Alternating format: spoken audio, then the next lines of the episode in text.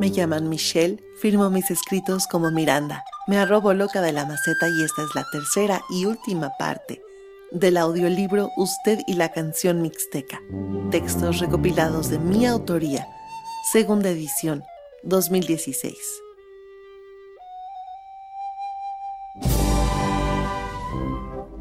Estas letras son mías.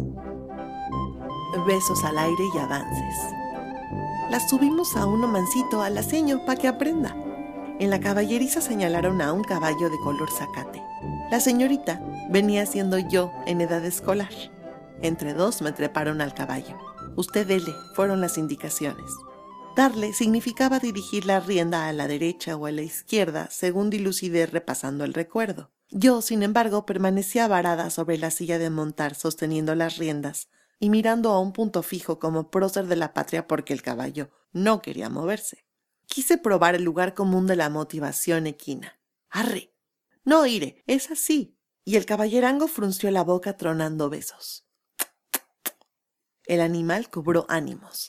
Desde hace unos días he vuelto a sentirme como encima del caballo abúlico sentada en la silla de mi escritorio como Quijote de monitor y esperando a que mi computadora quiera andar. Giré la rienda del ratón a la derecha, reiniciando, cerrando ventanas. La arrié con voz de administrador de programas, le di unas palmaditas en la grupa con el control alt delete. Not responding. Intenté, en el límite de la desesperación y de la curiosidad, el sonido que aprendí en ese establo. No sé qué había en el sistema operativo de mi máquina o si en otra vida fue equino, pero funcionó. He podido continuar escribiendo y avanzando gracias a una serie de besos hipotéticos, lanzados al aire, reconociendo la mansedumbre de mi CPU, sugiriendo, no ordenando. Aprendió la ceñito. Letras en aerosol. Escribes sobre la vida cotidiana como si fuera un asunto de Estado me dijo un lector. Sí, cuando escribo no salgo de casa. Escribo sobre asuntos de estado civil, de alarma, de esperanza buena, de residencia, de talla en cruz, de That is the question y de qué guerra das. Me ocupa que la vida cotidiana sea extraordinaria, pero aún en casa tropiezo con leyes de algún parlamento editorial. Deja de ser cursi, desgárrate, politízate, coadyúvate, Masifícate, métete a la urna, Miranda. Protesto con textos breves, cada uno es mi pancarta. Me concierne que la vida cotidiana sea corrupta, mercenaria, dictatorial y traficante de órganos. Me pronuncio en contra de amargura para presidente. Mientras los críticos erigen muros y discriminan temas, mi estado de todos los días es la resistencia doméstica. Estas letras son mías, en aerosol. 13 de julio. 13 de julio es una sobresdújula con poderes de caldero. Invóquese en el momento en que presente un libro y le pregunten por qué usaba el miedo como ingrediente para escribir y un seudónimo. Compártase a discreción cada vez que alguien hable de esqueletos y encierros. 13 de julio, el día en que parí mi bitácora y me di luz a mí misma desde mi sombra. Entre párrafos. Los entrepárrafos son corchetes de alta capacidad de almacenamiento. Todo les cabe. El saifred, un pozole muy picoso, una llave que no gira, peptobismol, gratitud, un baño de tina, apio, un minotauro, Dr. Seuss, las bolsas resellables, una bufanda, haz de bastos, un tumor, sándwich con sopa, la diáspora zombie, el deseo, una llamada involuntaria a Somalia, un petirrojo. De un párrafo a otro transcurren y qué peligrosas son las historias que no concluyen. Les da vértigo. Las páginas están llenas de precipicios. Quien escribe transita por esos y otros riesgos y, ojalá, sigue. Y cuando los lectores leen, ¿cómo podrían saber qué es lo que hubo entre párrafos? Solo leen y quizás resaltan, añadiendo a la lectura sus propios entrepárrafos. ¿Qué es el otro libro? ¿El tras bambalinas de quien escribe? Con suerte los medios de comunicación y algunos minutos de fama harán un documental. Yo sé qué nos sucederá al resto de los mortales. Pasará nada. Quien escribe es quien vive, un hombre o una mujer, y puntos suspensivos. migrar y vivir descalza. Dígitos más o menos, siempre viví en el mismo código postal. Mañana será la primera vez que me mude a una casa que no está cerca de la de mi abuela, ni la de mis padres, ni de la comercial mexicana, ni en mi país o en cualquier borde al que pueda aferrarme. Un código postal por estrenar. Mi casa será de un piso, rodeada de jardín, con un naranjo al frente. La dueña tuvo un único requisito al rentarla, que no usáramos zapatos para preservar la alfombra. Donde viva escribiré. Mis letras provendrán ahora desde esa geografía con las uñas de los pies pintados de verde bruja. No solo preservaré la alfombra, descalza es mi estado natural. En remojo. Puse a remojar las palabras. Estaban amarillentas por el almidón que les rocié en la universidad y además tenían polvo de vitrina. Nunca había remojado palabras, no sabía qué hacer. Les eché agua caliente y quedaron listas para que trapeara con ellas. No, yo las quería relucientes, como nuevas. Les vertí brillantador y se retorcieron como lombrices de tierra en pasto sintético. Que se me ocurre añadirles un poquito de hipoclorito de sodio y me reclamaron porque son ecologistas. Las remojaría un par de días, a lo más una semana. Mi plan, de hecho, era tallarlas contra una hoja rayada para ver si soltaban alguna verdad verdaderísima. Yo eurekaría como el sello de California y me las llevaría chorreando hasta el tendedero, donde se orearían al sol con sus etimologías y sus costuras bien enderezadas, junto con las sábanas y las toallas, porque, al igual que al arropar y al secar, cuesta trabajo escribir con palabras que ya no significan. Al cabo de las horas, todas las prendas y las palabras quedarían oliendo a luz, todavía rígidas por haberse secado la intemperie, listas para envolver los cuerpos y lo etéreo. Pero qué días ni qué nada. Tuve que dejarlas remojando desde que cumplí treinta porque tenían incrustada mucha fórmula, desde la leche que bebí en mi cuna hasta el círculo de la taza de café en mi escritorio. Pasé finales de diciembre en Arizona, frente al Gran Cañón un río que se abrió paso entre sedimentos de miles de años. Los cuervos miraron a las cámaras que se posaban con sus turistas. La nieve fue una nube que desperdigó los restos de sus siestas. Los pinos oyeron hablar del boliche. Los trofeos de cabezas de venados leyeron la sección de negocios en el periódico aprovechando su visión binocular. Los besos y los termos fueron lo que son, el mejor invento del mundo. El horizonte, supe, es un sombrero al revés. Hubo tantas estrellas que se alcanzaron a ver las mitocondrias de E.T. y luego el desierto cantó su rock del tuétano. Cuando regresé a mi casa, la cubeta con las palabras en remojo había desaparecido. Sujeto, el libro, y de investiduras. Los martes colaboro en la biblioteca de la Escuela de Mini Dancing Queen. Nada me emociona más que cuidar libros para niños lectores. Es un trabajo de privilegio porque amo leer tanto como al libro en su estado físico, el que es cama y balcón, puerta, banco y banca, ladrillo, lienzo, desodorante, arbotante, cartera, rascahuele, caja de petri. Cerca de donde pongo mi bolsa hay unas cajas de libros con páginas rotas, descosidos o en cualquier fase del desvencijamiento por uso. Se entiende, el libro que no solo es objeto, al nombrarlo y sostenerlo, al leer y leer y leer. El libro es sujeto, sujetado. Asomarse a la caja era como entrar a una unidad de terapia intensiva. Jane Eyre, La guerra de los clones en cómic, la biografía de Houdini y la enciclopedia de los dinosaurios, la historia del Titanic junto a varios ejemplares de Elige tu propia aventura, veteranos agonizando, fracturas de lomos, esquinas con psoriasis aguda, Quise saber cuándo los repararían y quién. El tono de la bibliotecaria, una mujer en la cincuentena que usa aretes en forma de libro, me reveló que la respuesta era obvia, ella, cuando hubiera tiempo. Le pedí que me enseñara. Me condujo hacia el cuarto de suministros donde se guardan las cubiertas plásticas de 12, 14 y 16 pulgadas, la cera, el pegamento, la cinta de hilo, y me enseñó cómo sellar costuras y fijar bordes puso la muestra por oposición, valiéndose de la repetida mención de no aflojo. Cuando logré ahuyentar de mi cabeza algunas asociaciones sobre su vida íntima, la relevé con unos libros de prueba apenas magullados.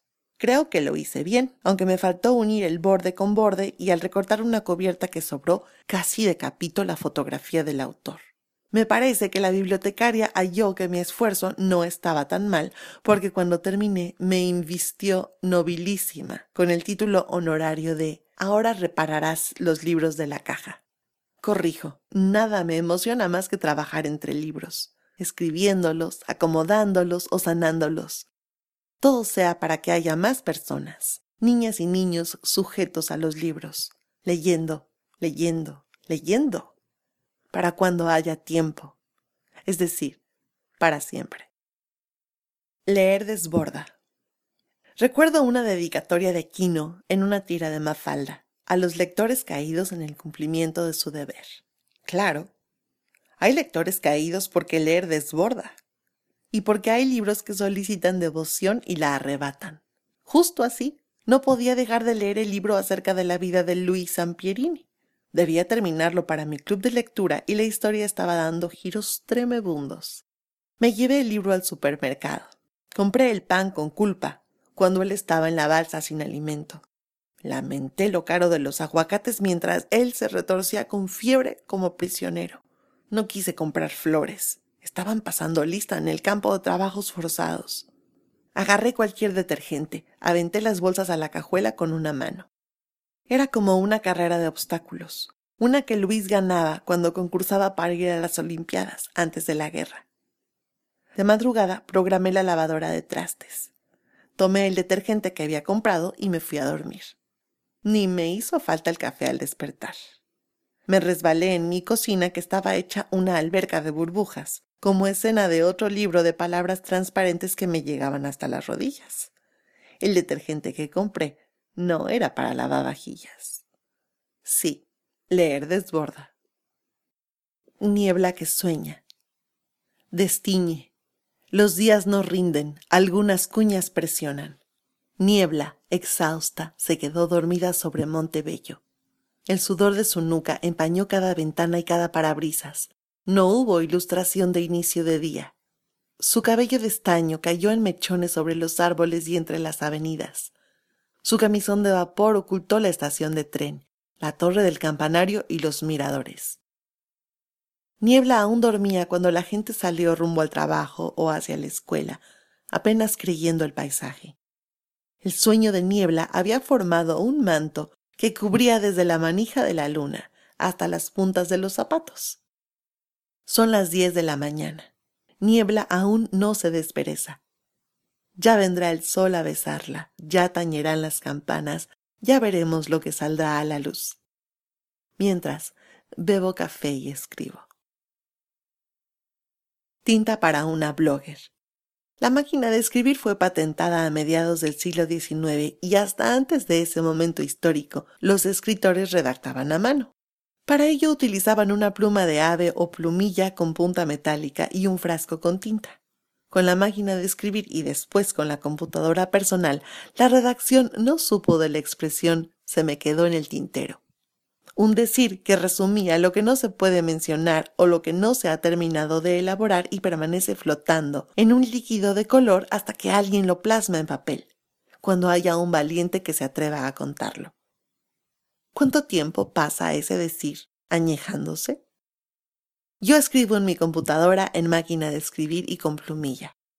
Esos tres instrumentos saben lo que callo e igualmente de mis remanentes creativos, los retales de ideas que no he publicado y que un día serán texto, supongo.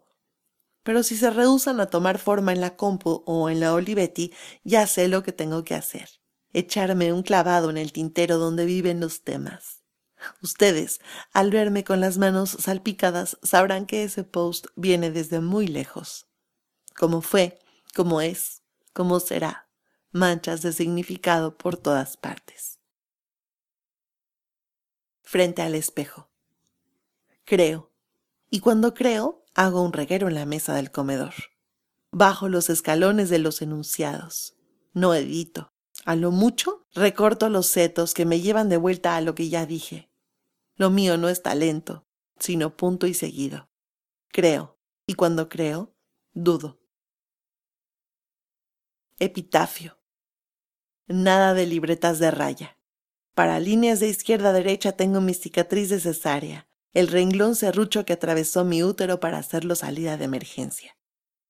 Yo soy de cuadernos verticales, de pergaminos, de puentes colgantes desprendidos que apuntan al sur, y escribo en dos columnas.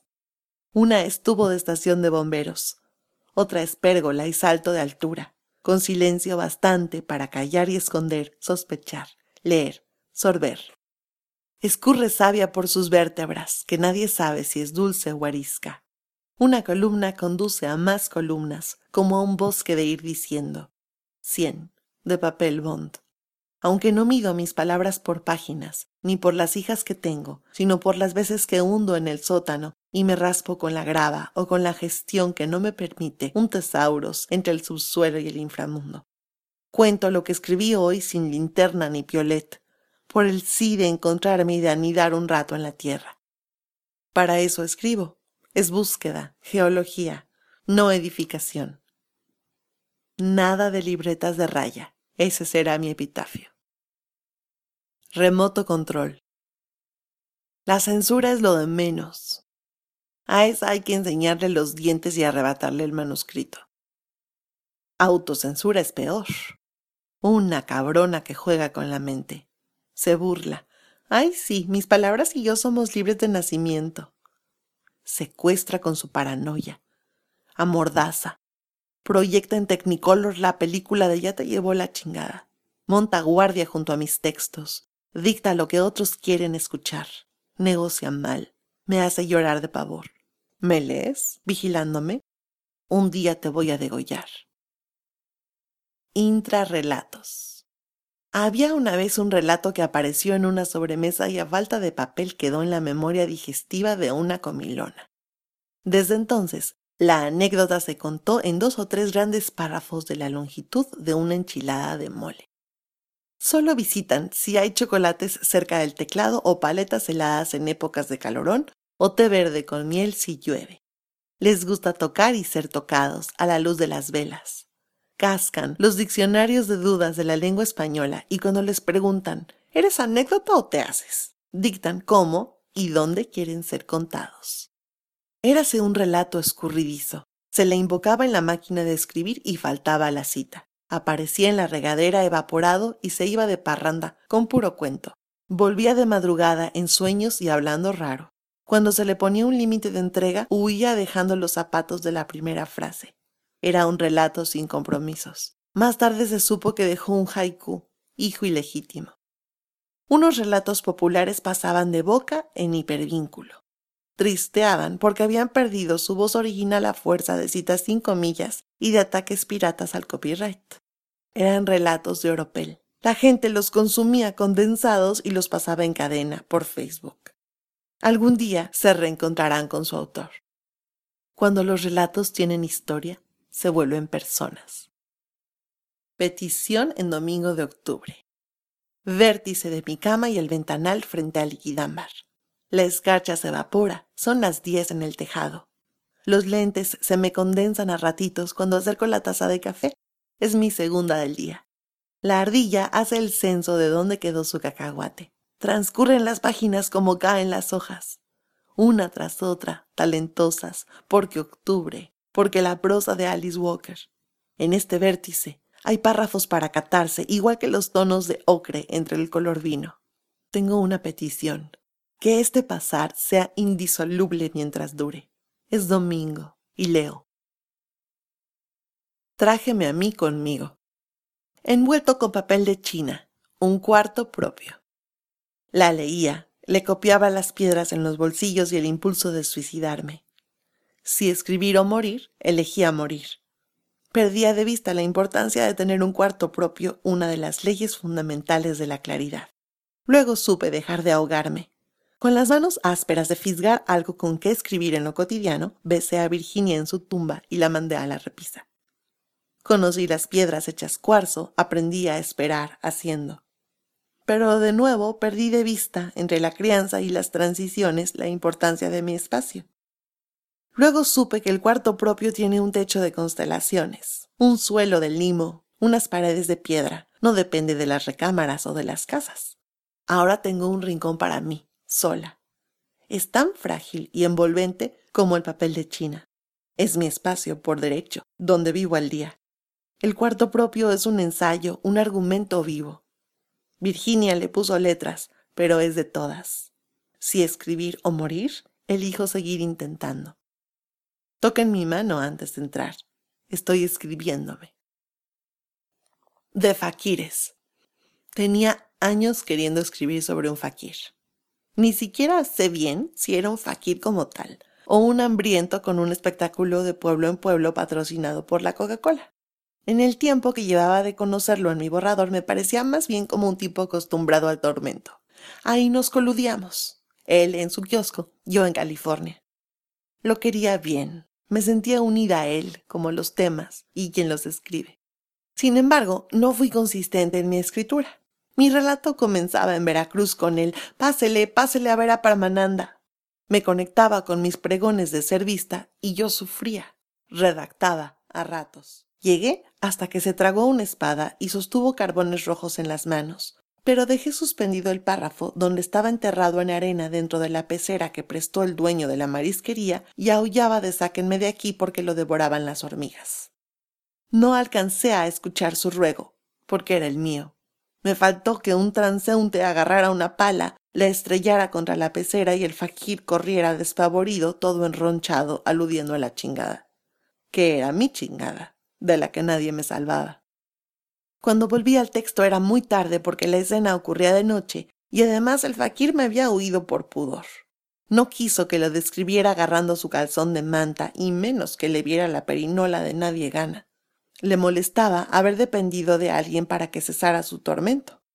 Lo perseguí entre las casas hasta el malecón, la base naval, la playa, las escolleras y luego desistí de cansancio. No quiso estar en mi historia. Respeté su dignidad y vi la mía. Ya estaba agotada de indagar sobre el paradero de un hombre, fuera real o ficticio. Es muy triste ser quien lastima a un fakir. En vez de aquella imagen de la vergüenza se me ocurrió otro final. Mi tía Raquel, que vivía cerca del lugar de los pregones, se levantaría a medianoche porque andaba de antojo. Parmananda y yo desperezaríamos el suplicio, seducidos por el olor a manteca y a tortilla palmeada. Él mismo hallaría el modo de salir de la pecera. Yo seguiría mi ruta. Nos perdonaríamos los años de ponernos en situaciones de dolor y coincidiríamos en la cocina de mi tía, con vista a la plaza de mi relato. A él se le olvidaría que había dormido tantas temporadas sobre una cama de clavos y sin vacuna del tétanos y a mí la infelicidad y haberme alimentado con migajas de atención. Solo por hoy estaríamos presentes y nos comeríamos tres platos de cecina con enchiladas, levitando. Gaza. Las palabras lloran a cada muerto, sangran con cada miembro cercenado en franjas y ruinas. Cuando caen las bombas, las palabras se agolpan en las faringes, anquilosadas a un costado del miedo. Las palabras van a pie con los civiles, recogen los fragmentos, los entierran en el corazón. Hemos fracasado en nombrar. Frente a la guerra, todas las palabras asisten al sepelio de las palabras, excepto una. Falta paz. Bitacoreando. Miranda relativa. El mundo era rectangular. Los pioneros contaban que en sus orígenes había contenido una armadora de barcos, un establo y una vecindad donde vivían unos niños con labio leporino, y que era posible comprar un guajolote en la calle porque desfilaban en parvadas. En el mundo cabían todos los elementos. La autoridad era el policía en bicicleta, la naturaleza era el parque reseco, la perdición eran los marihuanos, la salud era la farmacia de descuento, el pan de cada día se horneaba en la camelia, el manicure se hacía en el salón Florecita. Nadie decía que sí como el C que pronunciaba el estilista. El día de mañana se andaba con tapas del zapatero que cerraba a las ocho de la noche. El tarzán no se andaba por las ramas, sino que componía automóviles. El herrero se mesuraba con el soplete, pero no al mostrar la raya de las nalgas. El plomero se decía fontanero porque venía de Asturias y su acento llenaba las tuberías y se extendía hasta cinco siglos de conquista. La doña de la miscelánea daba el vuelto en centavos, a través de un enrejado, llorando con la telenovela de Laura Flores. Lo cercano era el metro, las tortillas eran sí hay. Rojo era el mantel a cuadros de la fonda, las campanas eran del camión de la basura. Venus era la fuente de plástico en la esquina. El fierro viejo que vendan era la digresión entre tierra para macetas, los camotes y el afilador. Rectangular, del tamaño de cuatro calles con sus historias irrelevante, inmensa podía ser mi cuadra, el mundo. Pies de aeropuerto 1. Los pies de aeropuerto arrastran el calzado, muestran talones con callos, dejan entrever el juanete y el espolón. Traducen las horas de espera en huellas de elástico del calcetín y en resumar de plantilla. Son prolongación de la pierna cruzada. Se mueven como minutero, contagian de impaciencia. No les importan el auge de la tecnología ni del transporte. Un avión no es volar, dicen. Volar es como en los sueños, elevarse de pronto, caminar en el aire. Nada en un aeropuerto sirve para volar. Los pies lo saben, resignados.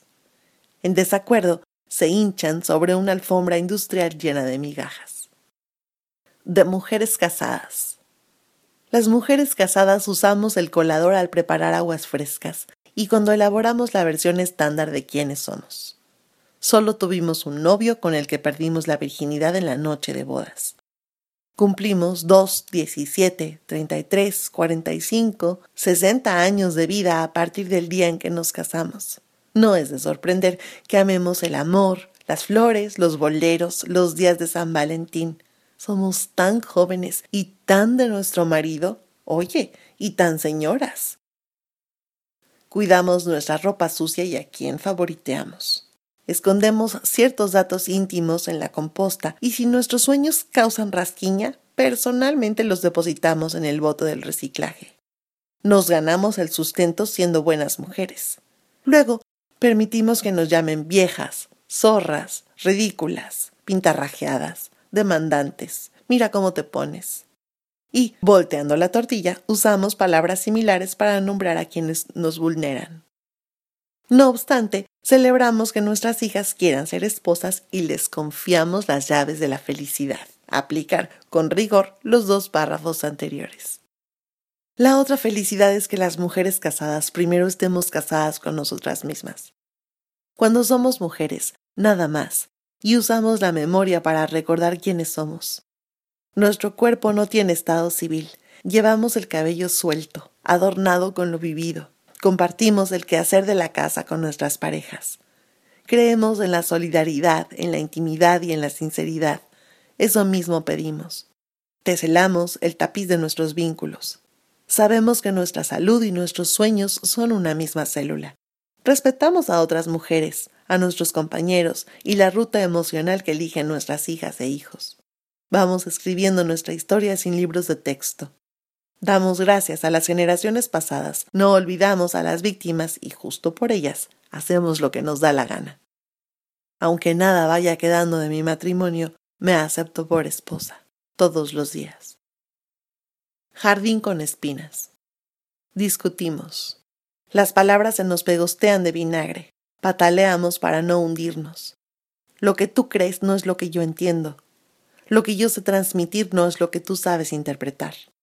Los párrafos hablados se nos van perforando de hoyos que cada quien llena con el discurso que carga desde el inicio de lo nuestro. Citamos el expediente, estadísticos. Afilamos las garras, nos salen espinas, aftan el tallo de la vida que un día compartimos. Lanzamos flechas y pedernales para ver si a verdadazos nos detenemos o evitamos que no se rompa el hilo que nos une, el que va de plexo a plexo. El hilo revienta. Ya no te amo, decimos sin usar esas palabras.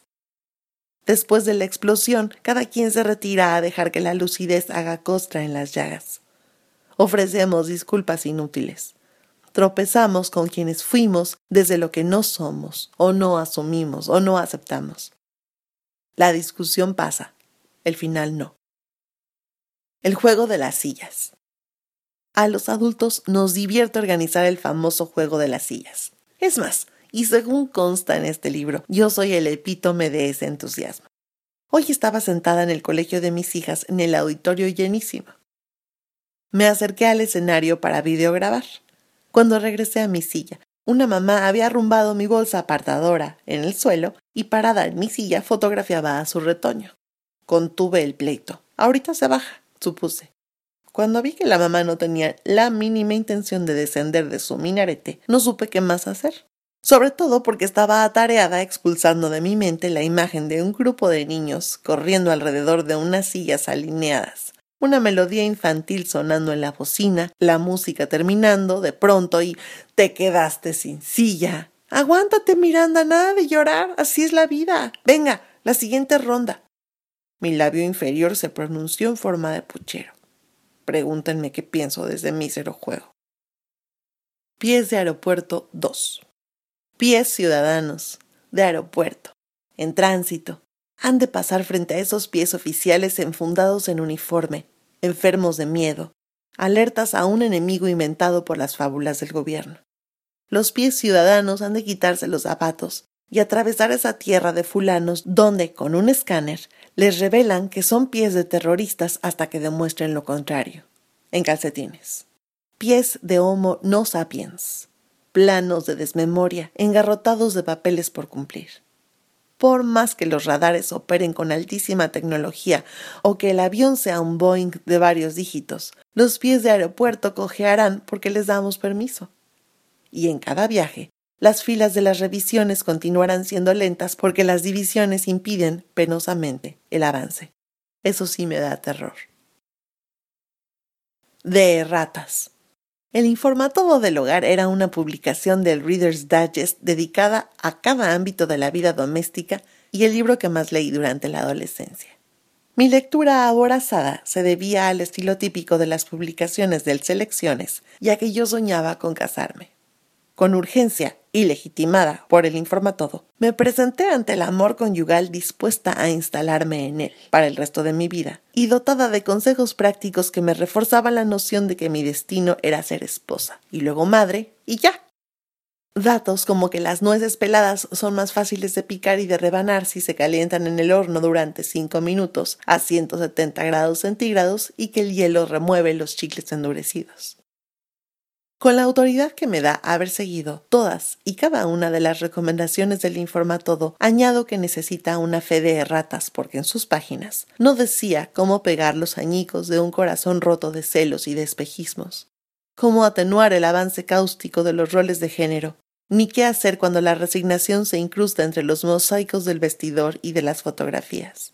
O quizás solo necesite un epílogo dirigido a Hera, la diosa del matrimonio, acerca de la importancia de matar a los dioses y luego ponerles un altar.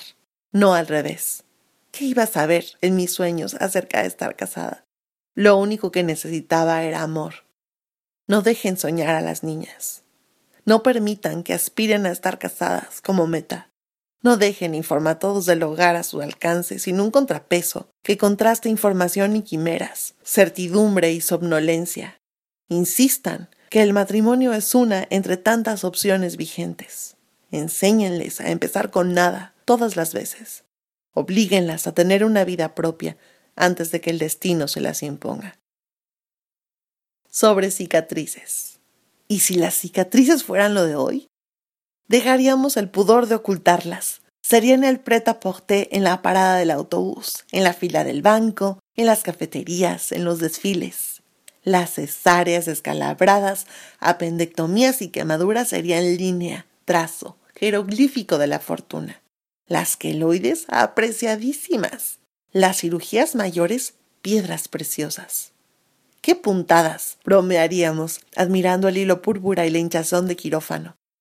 ¿Te la muestro? se preguntarían los amigos de de veras. Anda, enséñalas, desafiaríamos y los más jóvenes se darían de golpes intencionales.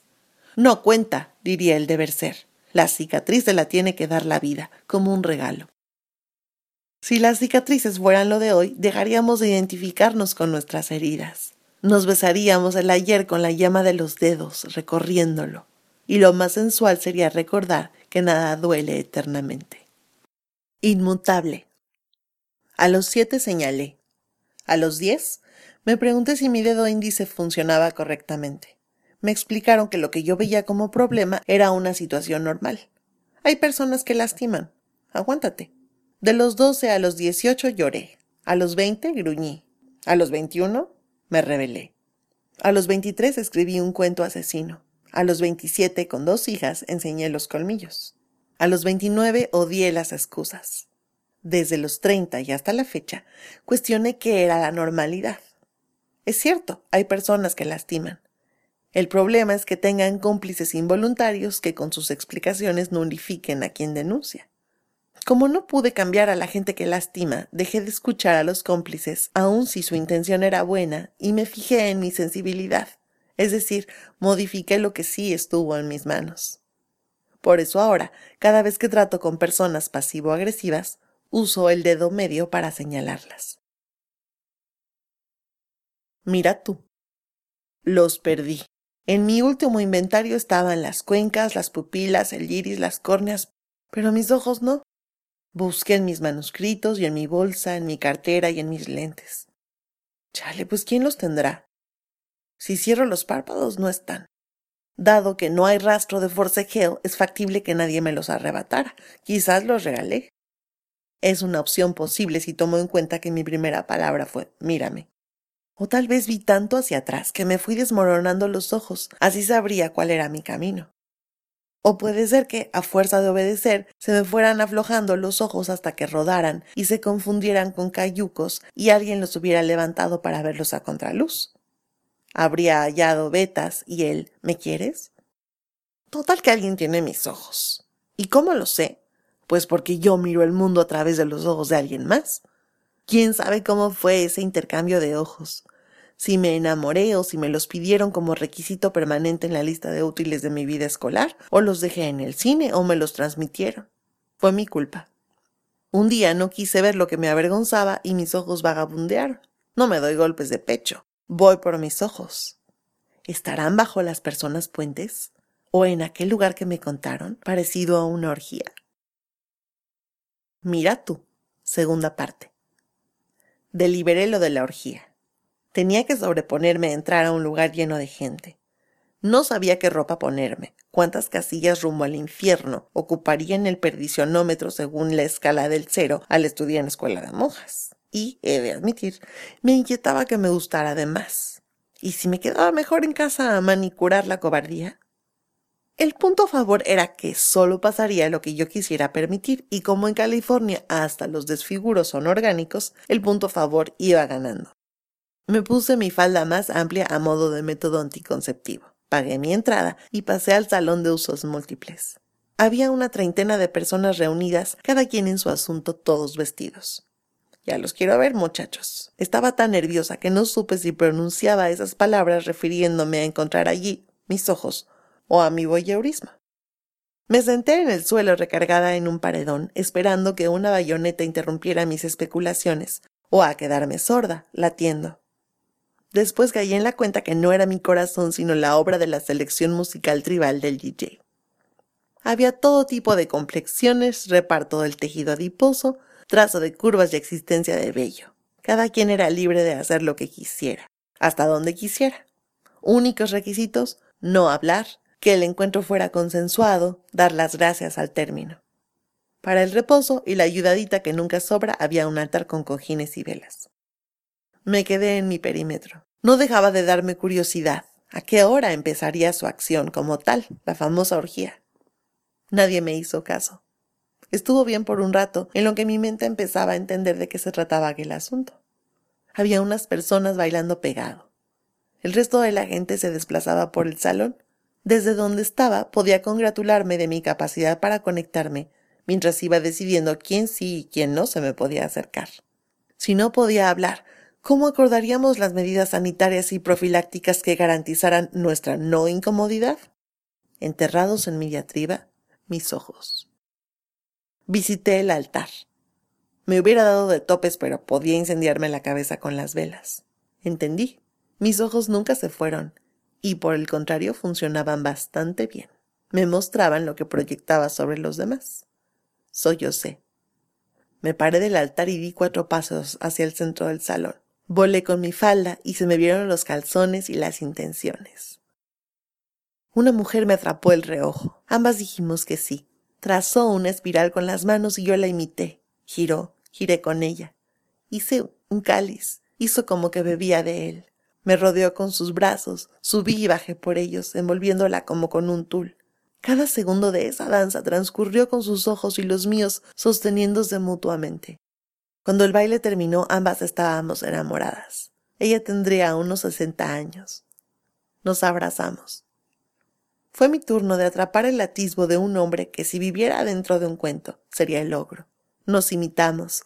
Su izquierda era mi derecha, su gris era mi castaño. Limpié con vaho su jaula de vidrio. Él recorrió las cortinas de la mía y sus palmas quedaron tan cerca de mis líneas de la vida que aquello era quiromancia en equipo. Jadeamos al compás del bossa nova. Dejé que me penetrara con la vista y tomé sus manos, aceptándolo, y lloramos. Era el hombre más guapo del mundo y yo su reina. Al cabo de los giros, él se convirtió en la dama y yo en el caballero desfaciendo en tuertos. Cuando terminó el encuentro éramos cuatísimos. Miré a mi alrededor. Había mujeres embarazadas y surfers, abuelitos de banca de parque, un joven con la cabeza tapada arrastrándose por el suelo, una odalisca, varias parejas en actitud de parejita, practicantes de capoeira, tótems humanos y collares de cuenta de danza contemporánea, y decenas de casos como el mío. Cada quien en su asunto que era el de todos, con la ropa puesta y sin embargo, todos uno. No había otro, solo nosotros. La actividad se llama ecstatic dance, el deleite de tus ojos y los míos reconociéndose. Acá data desde los hippies, pero los sabios de antaño la han nombrado Inlakesh. Yo soy otro tú. Namaste. La divinidad en mí saluda a la divinidad en ti. La luz sea contigo. Generosidad. Si la vida te da limones, le agradeces la provisión de vitamina C. Si la vida te da la espalda, al fin podrás compartir la manita para rascar que compraste en el semáforo. Si la vida te da insomnio, buscas el escondite de tus sueños. Si la vida te da y luego te pasa la factura, practicas la suma, la resta y el desapego. Si la vida te da dolores de cabeza o de corazón o de barriga, te conectas con tus amigos. Si la vida te da lo que más temías, te buscas una linterna, una lupa y una bolsa de dormir. ¿Querías viajar a Lubiera? Si la vida es generosa, ¿por qué habrías de agobiarte? De secretos. Hay secretos que se guardan en los pulmones y requieren aire cada 40 minutos. Son secretos ballena. Hay secretos que se guardan entre engranes, en lo que el péndulo va y viene mientras vuelve a llover o escampa. Son secretos nube. Hay secretos que cosen los labios con hilos de tortura y advierten, este secreto pertenece a la oscuridad, contiene una pérdida. Duran centinelas cada día de la vida. De todos los secretos, este me era más familiar. Ya hasta me había acostumbrado a la piel quemada, pues arden porque existen y seguirán existiendo a menos que llegue una noche. Esa noche, la más negra, cuando se elige contar la historia propia sin quitarle ni ponerle nada más. El peor miedo, tal cual. Lo que yo no sabía era que, al hablar del secreto, las hebras que servían para tramar envuelven a quien lo confiesa y a quien lo escucha. El abismo sirve para que caigan los grilletes, las cadenas y las úlceras en la espalda de todo el peso cargado. Es el único remedio para desprender lo podrido, la piel quemada y sacudir las cenizas. Temprano o tarde se va colando la luz cerca del paso de Venus por la ventana. Son secretos que metamorfosean y salen. Son secretos mariposa. No lo sabía, pero ahora sí. Doy testimonio. Desvelada. Memorando. A usted, entidad no corpórea que de un tiempo a la fecha ha decidido revolver mis pertenencias y cambiarlas de lugar. Sepa que es bienvenida que mi casa es su casa y su casa la mía, que por lo tanto cohabitamos. Me parece de lo más interesante que usted nos honre con su presencia. ¿Hable inglés o español? Ok, no hay fijón. Le dirigiré estas palabras en el idioma universal de la súplica. ¿Podría indicarme dónde deja mis cosas? ¿Ya habrá desocupado el iPod? ¿Cómo va con las llaves de la caja de documentos? Aquel cheque en mi escritorio ¿Andará por ahí entre sus curiosidades? Estoy segura de que usted me ronda porque baja la temperatura y la siento a mis espaldas. Dado que volteo y se esfuma, decidí escribirle esta nota para hacerle un trato. Usted me notifica qué objetos toma prestados, los canjea por aquellos sustraídos previamente y me devuelve la salud mental. Yo, a cambio, la incluiré en mi ofrenda del Día de Muertos. Ándele, podrá presumir con sus amigos astrales y me quitará de la frente el estigma de perdedora. Por su atención, gracias. Y más allá. Sin panchos. Hazme, nodo, instrumento de tu paz. Que donde haya medios de comunicación yo ponga el discernimiento. Que donde haya unicel yo tenga presente los rellenos sanitarios. Que donde haya wifi yo pueda acercarme a quien tengo enfrente. Que donde haya abusos yo consulte mis clases de historia. Que donde haya una pregunta no me quede en el punto com, que donde haya un número de seguidores yo pueda ver a través de los ciclos, que donde se hable del Estado yo me exprese desde mi autogobierno, que donde haya una moda sea yo quien decida qué necesito, que donde haya un que dirán yo tenga toner suficiente para imprimir mi historia, que donde me digan imperdonable yo abrace mi derecho a equivocarme, que donde haya miedo yo acepte la invitación a confiar, y sobre todo, no permitas que me quede frente al monitor cerquita de San Francisco esperando a ser consolada, comprendida, amada o absuelta. Si dar es la manera de recibir, soy yo quien convierto a la paz en mi instrumento. Atrevimiento. Cuando vengas, no me encontrarás buscándote entre indicios que me lleven a ti. No me verás barrontando el cómo ni el para qué, ni aparecerme de pronto en la cita con mis obsesiones. No seré yo quien laza derechos y pilares hasta formar carpetitas monísimas, ni seré la que pida disculpas por saber lo que quiere. No jugaré el papel de la efigie al no me hallo otra vez. Cuando vengas, alguien tendrá mi rostro, mis tenis, mi lunar en el párpado y hasta mi diccionario. Llevará mi nombre, pero no mi túnica, porque cuando vengas, vida, habré amanecido vestida de mente en blanco, Serás tú quien me busque, quien quiera saber qué puede esperar de mí. Te sostendré la mirada con mis ojos recuperados y te dejaré en suspenso. Una carta. Querida viajera, no sientas culpa si en la despedida el goteo del llanto de tu familia se parece a la desaprobación. Empaca más cosas tuyas y menos de las niñas. No serás compatible con las estufas eléctricas. Preguntarás dónde está el norte, descenderá la sangre que amas. Te mando esa señal a ti, que confías en los augurios. El suburbio donde vivirás estará en una colina a unos cuantos kilómetros de la bahía y de la playa. Amarás tanto árbol y tanto silencio. No todo será idilio, te odiará tu cartero. La casera te solicitará que no usen zapatos sobre la alfombra porque la maltratan. Tú di que sí. De todos modos escribirás descalza. Desiste de pensar que abandonaste tu libro. Edita el doble de copias. Deja de ir a tus alumnos y a tus títulos. Acostúmbrate a que tu país ya no exista. Te encerrarás a vivir tus duelos, nueve, simultáneos. Los superarás con creces. Tu matrimonio terminará a la par del alivio del luto. Aprende a estar sola, sin ayuda ni conocidos, y deja de pensar en que te vas a morir en un accidente y en quién va a ir por tus hijas a la escuela. Tardarás muchos meses en quitarte la ropa térmica. Te enamorarás de tanta naturaleza, pero tu jardín será de plantas de interior. Inventarás tatuajes de ojos. Te saldrán canas y arrugas y conforme pase el tiempo te irás sintiendo más joven. Devuelve los libros a la biblioteca o aguántate el coraje de la multa. Infórmate sobre el inglés postal. Ríe mucho con las niñas. La preadolescencia cala. No te pierdas el eclipse de sol junto al mar. Leerás como si el mundo se fuera a acabar mañana y no se acabará en el 2012, por cierto. Ahórrate la valeriana y la provisión de búnker. El perdón será el sello más importante de tu pasaporte. Sacar a las niñas a la mitad del año escolar fue una mala idea. Todo irá estando bien.